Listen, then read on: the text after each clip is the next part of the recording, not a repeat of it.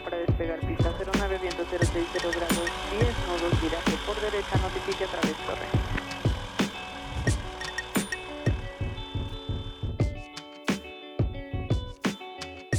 Bienvenidos a un nuevo episodio de Latin Pilot Podcast, el lugar donde aprendemos del maravilloso mundo de la aviación. Y en esta ocasión les traemos un tema relacionado a muy relacionado con uno de los últimos podcasts que tuvimos de qué ocurre con los aviones después de su vida útil.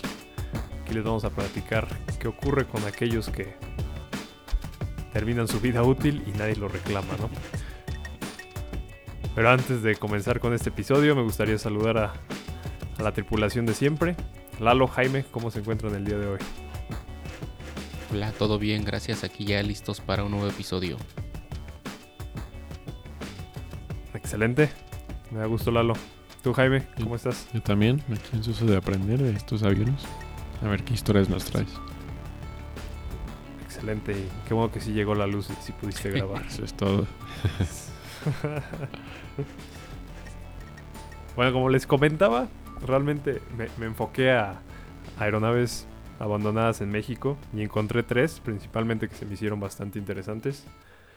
La primera trata de un DC-3 que según las leyendas perteneció a, los narcotraficantes, eh, bueno, un grupo de narco- narcotraficantes de Pablo Escobar y que cayó en 1966 en la reserva de la, de la biosfera de Celestún en Yucatán.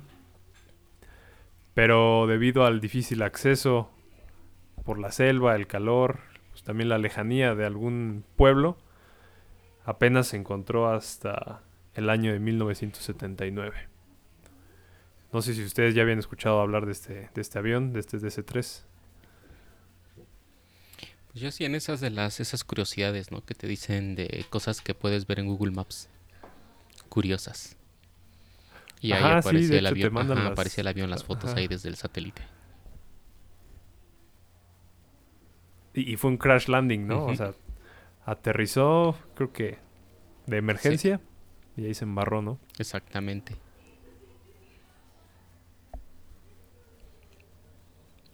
De hecho, hay, hay buscando, hay muchísimos ejemplos de aeronaves que presuntamente pertenecieron a narcotraficantes. Por ahí hay un, un, un Grumman, eh, un hidroavión que, que igual tuvo que hacer un aterrizaje de emergencia en Puerto Escondido, en la playa.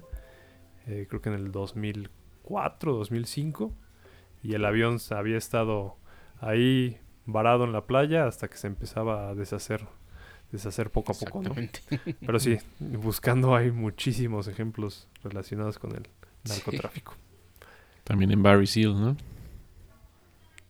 Ajá, a ver, ¿por qué? En la película de Barry Seal, ¿no la viste? ¿No la viste? Sí, sí la vi. Sí. Sí, sí, sí la vi. Sí, en una de esas, este... Creo que tiene que dejar el avión, ¿no? Creo que lo, eh, lo contacta la... No me acuerdo, es que Central la conta- lo contacta, como que lo localizan y tiene que dejar el avión ahí. Tiene que abandonar. En. Sí, otro que creo que también aterriza en uno de los suburbios en Florida o algo así. ¿no? Y, y hu- huye así cubierto de cocaína. Sí. Sí, es cierto. Va- buenos ejemplos. es el primero, ese está bastante fácil. La matrícula es eh, X-Ray Bravo, Papa X-Ray Oscar, por si gustan buscarlo en internet o metérselo al Google Maps como, como lo hizo Lalo.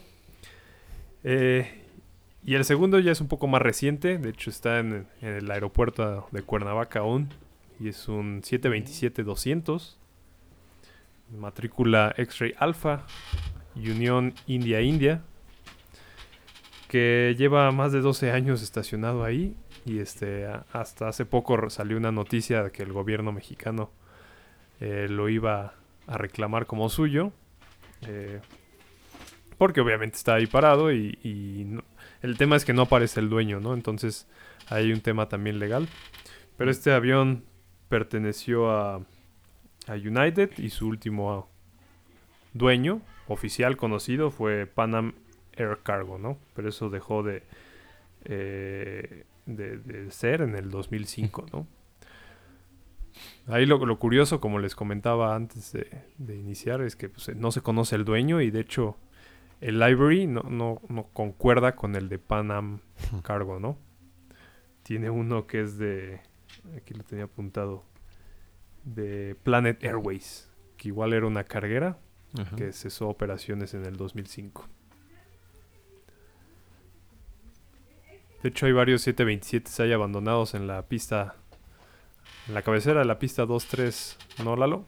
Tú que te has dado una vuelta por ahí en tu antiguo trabajo. Sí, hay de todo, hay DC-9, hay Hércules, hay muchos ahí que han quedado, este, pues ya confiscados, aerolíneas que han cerrado y pues ahí se han quedado y no los han desmantelado ni nada.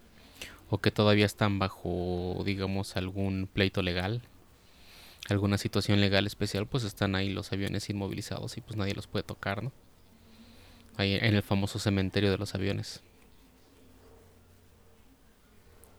Sí, exacto. Y, y creo que ahorita que lo mencionas, ahí no yéndonos muy lejos, hoy, hoy pasé ahí al lado de, de Interjet y, y ya se están viendo bastante abandonados todos, todos esos aviones que tienen ahí, ¿no? Entonces, ojalá no, no se conviertan también muy en un cementerio de aviones. Sí, justo. Sí.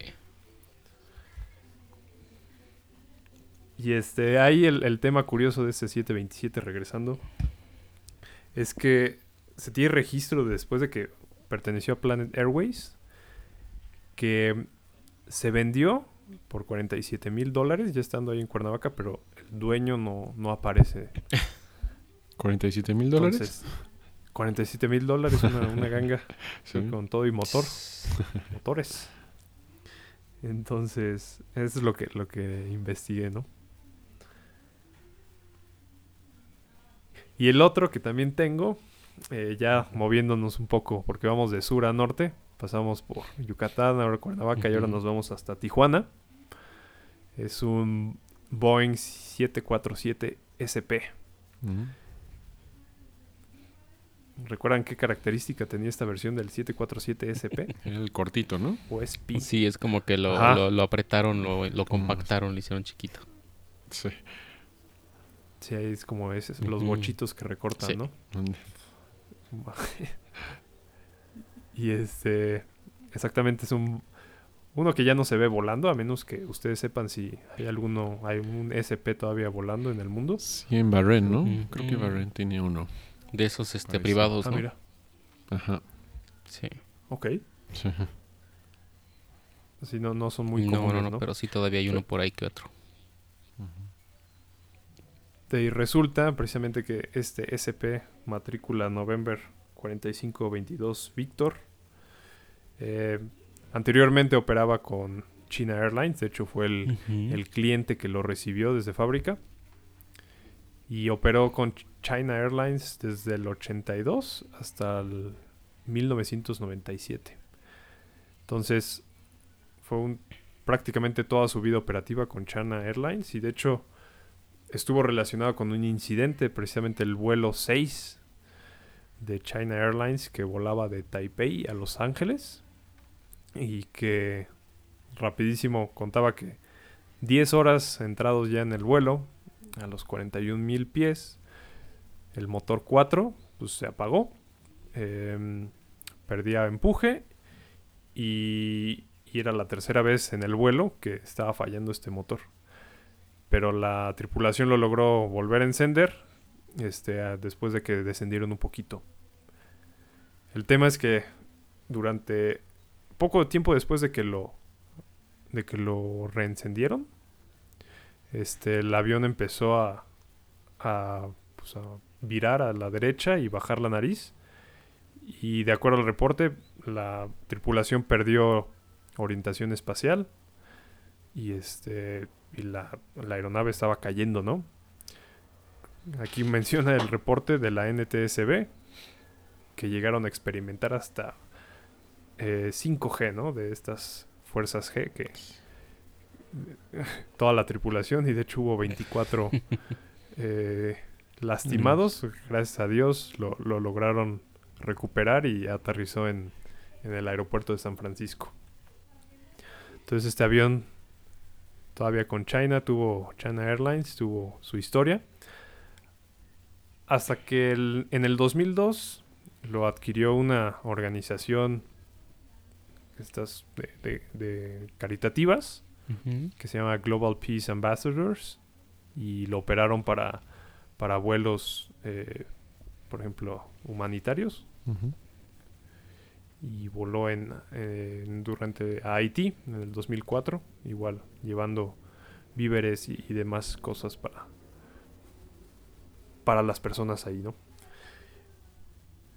Pero fue hasta el 2005 que lo estacionaron en el aeropuerto de Tijuana, en el norte de México, y ahí se quedó hasta que la pues pasó demasiado tiempo y la FAA le suspendió su, su certificado de, de aeronavegabilidad y ya no pudo, pudo operar y hoy en día ahí sigue estacionado. Entonces estos son los, los tres aviones abandonados. Me enfoqué en México. Eh,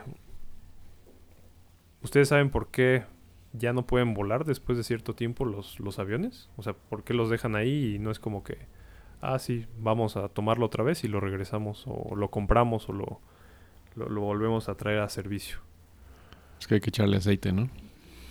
Hay que echarle aceite, exactamente. Como a la bici, la cadena. ajá. Ajá. Sí, pues a veces ya se quedan sin dinero para hacer los mantenimientos, ¿no? Exactamente. O, Sobre todo los ajá, motores, ¿no? también empiezan a deber ahí cosas de impuestos, cosas de combustible del aeropuerto y pues ya no los dejan salir. Y ya se queda el avión ahí en tierra. Embargado, sí, exactamente. Y es precisamente por eso que después de, al menos en México, la ley después de 90 días se considera abandonado porque se le tiene que dar un, un mantenimiento recurrente y si no se le da, pues ya, ya se notifica al dueño y tendría que, que responder en ese lapso de tiempo y, y, y hacer el mantenimiento. Que, que aplique. ¿no? Así es. De hecho, ahorita recordando, ahí en el aeropuerto de Querétaro hay tres, hay dos Boeing 727, 737-200 me parece, y un Convair, o un DC-8, perdón. Pero no sé si Mm. sigan ahí ustedes que, que todavía se dan sus vueltas por allá. Creo que la última vez Al- que fui, creo que sí. ¿no? Al menos el 18 sí sigue ahí. El 18, ajá. Ajá. sí. Ya tiene mucho tiempo ahí parado. Igual eso ya tiene mucho tiempo ahí, quién sabe cuál sea la historia de por qué están ahí. Yo, creo que cada, está- cada aeropuerto tiene por lo menos su avión que ya lleva ahí muchos años. Sí. En todos, todos, todos los aeropuertos hay. Un avión por lo menos ahí tirado ya. Sí, sí, exacto. Creo que en España se volvió un problema bastante grande que creo que ahí ya empezaron a, a- a deshacerlos con, con estas empresas que se dedican al, al reciclaje. Sí, luego te los venden en remates. O te los venden en Sí. remate, sí. Porque ¿para qué se servirían después este, este tipo de... Pues al menos el fuselaje, ¿no? ¿Para qué podrían usarlo? Es un hotel. Es cierto. Ajá, hay un hotel en Costa Rica, de hecho, de un Ujú. 727.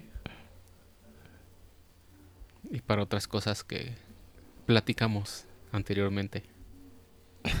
En el episodio 80 de fin de la vida de los aviones. Ujú. Qué, qué bueno que buscaste el No, pues sí, ya aquí lo tengo. No, es el ya. anterior. Sí, fue hace, hace dos apenas, Nicolás. Sí, Hace dos, así memoria que cierto. tienes, de veras, que a veces te falla un poco. ¿Ustedes tienen algún avión abandonado que... que les... O sea, que sepan la historia o algo así? Por ejemplo, tú, Lalo, o Jaime. Yo no sé la No. historia, pero recuerdo cuando fui a, a Belice. Una mañana fuimos a volar en el ultraligero. Y pues Ajá. era una- un aeródromo, no era aeropuerto. Y había un, un Baron, Beechcraft Baron, ahí parado y que ellos decían ahí que era de algún narcotraficante. ¿no? Que lo rescataron porque estaba entre los árboles y lo trajeron a, a donde estaban los hangares. Ok. o sea, es entre los árboles de un crash landing. De un... Sí, cerca del aeródromo estaba entre los árboles. Como que no aterrizó bien y algún un problema ahí. Pero la historia la- decía la que era de narcotraficantes. Entonces, quién sabe. Ajá, no, ya es la vieja, la vieja confiable, ¿no? Sí. ¿Y tú, Lalo? No, pues así como de saber, no. O sea, la historia así en específico de alguno, no. Así los he visto, he visto muchos, te digo ahí, tirados y todo, pero pues no, hasta ahí. Algunos accidentados, algunos... Es variable, ¿no? La, la causa por la cual están ahí, pero pues no.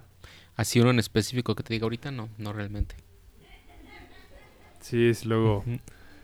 Luego depende qué les pasó, Sí. ¿no? Y, y es precisamente dice, no, pues ya no vale la pena Ajá. recuperarlo y no tiene ningún tema del narcotráfico que ver, ¿no? Simplemente es el- este término, creo que es eh, Beyond Economical Repair, ¿no? Que ya te va a costar más de lo que, Lo que vale sacar. realmente el Ujú. avión. Sí. Ujú. Pues gracias por, por escuchar este episodio de Latin Pilot Podcast. Si tienen alguna historia que ustedes conozcan de, de alguna aeronave de su país que, que esté ahí abandonada y tenga ah, alguna algún tema misterioso o algo interesante que nos puedan compartir, ya saben, nos pueden contactar a través de YouTube, de Facebook, de Twitter, Instagram, TikTok para los chavos. Este, ahí nos dejan el comentario y con mucho gusto lo leemos eh, y les compartimos también nuestras, nuestra opinión. Ok, Entonces, se despide de ustedes la tripulación de siempre Lalo, Jaime. y Nico.